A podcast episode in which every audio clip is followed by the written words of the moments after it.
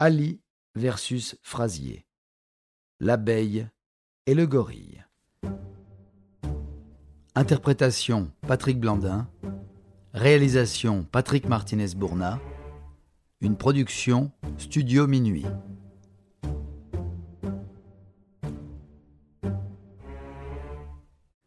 Il y a près de 50 ans, le 8 mars 1971, deux des plus grands boxeurs de l'histoire s'affrontaient au mythique Madison Square Garden, marquant le début d'une trilogie de légendes dans l'histoire du sport.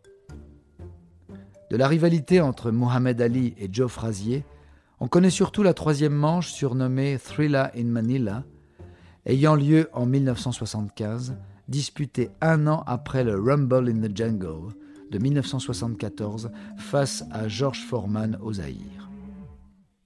Pourtant, la relation entre Ali et Frazier a d'abord été une franche amitié. Même si Frazier n'est plus jeune que de deux ans, il admire complètement Ali qui a brillé très tôt. Après une belle carrière amateur dans laquelle il remporte l'or olympique chez les Milours en 1960, sa carrière professionnelle connaît des débuts tonitruants. En 1963, malgré un palmarès de 19 victoires, dont 15 avant la limite et aucune défaite, Ali, qui s'appelle encore Cassius Clay à l'époque, affronte le champion poids lourd Sonny Liston, considéré comme invincible. Le jeune Cassius défait à la surprise générale le plus gros puncher des années 60 et confirme sa supériorité dans une revanche l'année suivante. En 1967, à 30 victoires, 0 défaites, la carrière de Mohamed Ali va pourtant subir un arrêt.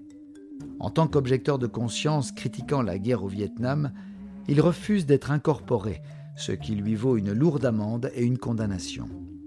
Il échappera à la prison mais sera destitué de son titre de champion du monde et de sa licence de boxeur.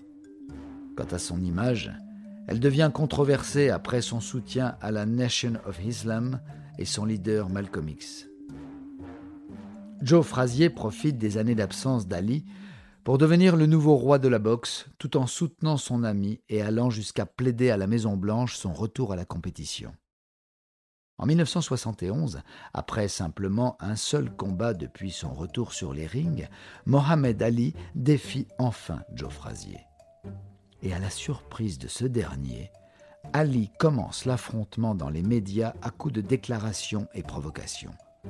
C'est la première fois dans l'histoire que deux poids lourds invaincus en plus de 25 combats s'affrontent. Surnommé à l'époque le combat du siècle, c'est une opposition de style sur et hors du ring. Frasier puncher discret versus Ali virtuose des points et des mots. Dans ce combat sous haute tension, Frasier s'impose à la décision après 15 rounds.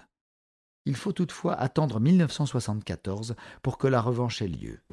Ali enchaîne les combats, reprenant du rythme et du niveau, mais perd en 1973 contre Ken Norton. Tandis que Frazier réduit fortement la cadence après la guerre livrée contre Ali, il est déchu de son titre en 1973 par la jeune gloire montante George Foreman. Ainsi, en 1974, Ali prend sa revanche sur Frazier, dans un combat décevant à tout niveau, mais précédé par un début de bagarre sur un plateau télé pendant la promotion du combat. Il apparaît alors évident que les deux hommes doivent se battre une troisième fois. Ce sera le cas aux Philippines, en 1975. Ali est revenu au sommet en remportant la ceinture de champion du monde l'année précédente contre Foreman, en Afrique. Mais la carrière de Frazier est déclinante. Pourtant, ce troisième combat sera le plus impressionnant de leur trilogie. Mohamed Ali va passer un nouveau cap dans la provocation traitant notamment son adversaire de gorille. La haine entre les deux hommes atteint un niveau inégalé, affectant à nouveau l'opinion publique américaine. Alors qu'Ali est perçu comme favori, il faudra attendre les derniers rounds et un abandon des coachs de Frazier pour que The Greatest soit vainqueur. Les deux boxeurs sont sévèrement atteints physiquement par cette lutte acharnée qu'ils décriront comme l'expérience la plus proche de la mort qu'ils aient connue.